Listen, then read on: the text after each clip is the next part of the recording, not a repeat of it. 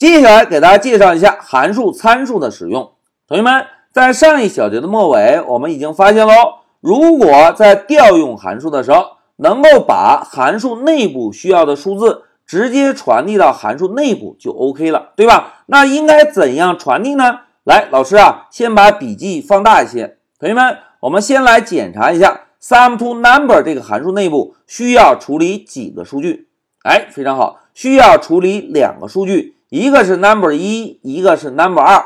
得到这两个数据之后，我们呢就可以进行求和的计算了，对吧？那既然需要两个数据啊，我们呢就可以在调用函数的时候，在函数名后面的小号内部用逗号分割的方式，把两个数字依次填写在这里。同学们注意啊，我们可以以逗号分割的方式传递函数内部需要使用的两个数据。这个调用的方式呢，就表示说，sum_to_number 这个函数该你干活了，你帮我计算一下五十和二十这两个数字的求和。哎，调用函数的时候，我们只需要把传递的数据以逗号分割的方式放在小号内部就可以。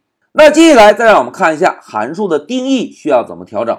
同学们，因为函数需要接收来自外部的数据，对吧？因此呢，我们就在函数名后面的小括号里面，以逗号分割的方式来写上两个参数的名称。注意啊，这个 number 一和 number 二啊，叫做参数。那有了这两个参数之后，我们在调用函数的时候，第一个五十就会传递给第一个参数 number 一，而第二个二十呢，就会传递给第二个参数 number 二。哎。通过这种方式，我们呢就可以把外部的数据传递到函数内部了。那在函数内部使用的时候，这两个参数啊就可以当做我们之前已经掌握的变量直接使用。大家看，number 一这个参数就可以放在加号的左侧，当成一个变量做处理；而 number 二这个参数呢，就可以放在加号的右侧，同样也当做一个变量来处理。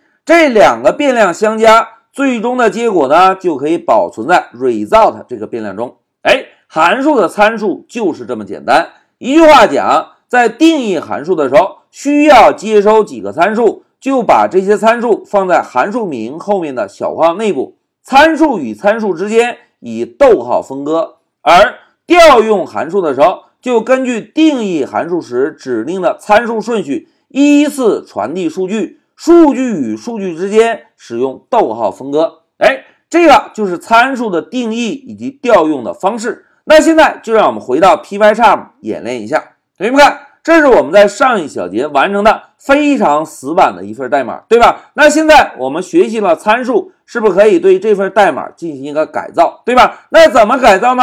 老师啊，就先把光标放在定义函数的小号内部。在小号中来写上 number 一这个参数名，接上一个逗号，再写上 number 二这个参数名。同学们注意啊，参数与参数之间应该使用逗号分割。好，两个参数准备完成之后，同学们来检查一下，原本我们写的比较死板的 number 一等于十，number 二等于二十，还需要吗？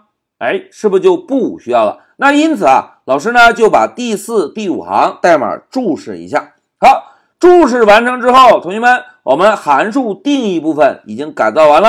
接下来，让我们把注意力啊放在函数调用部分。同学们，之前给大家讲过，要调用函数是通过函数名来调用的。但是现在我们修改过的函数是不是能够接收两个参数，对吧？因此我们在调用函数的时候。就应该根据函数定义时指定的参数顺序，在调用函数的小括号内部，按照定义的顺序依次填写需要传递的数据。数据与数据之间同样需要使用逗号分割。好，现在我们的代码就已经调整完喽。现在老师运行一下程序，我们来看一下程序的执行效果。走，哎，同学们看，控制台输出了五十加二十等于七十。那现在老师啊，再把第一个五十改成十，我们来看一下运行效果。走，大家看，十加二十等于三十。哎，同学们对比一下，在改造之前，我们的函数能计算十加二十；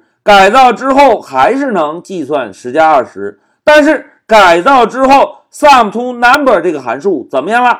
哎，是不是功能强大了？改造之后 sum_to_number 这个函数能够计算任意两个数字的相加，因为需要计算的数字都是在调用函数时通过外部来传递的，对吧？那现在老师传递一个非常简单的一加二，我们让它再计算一下，一加二等于几呢？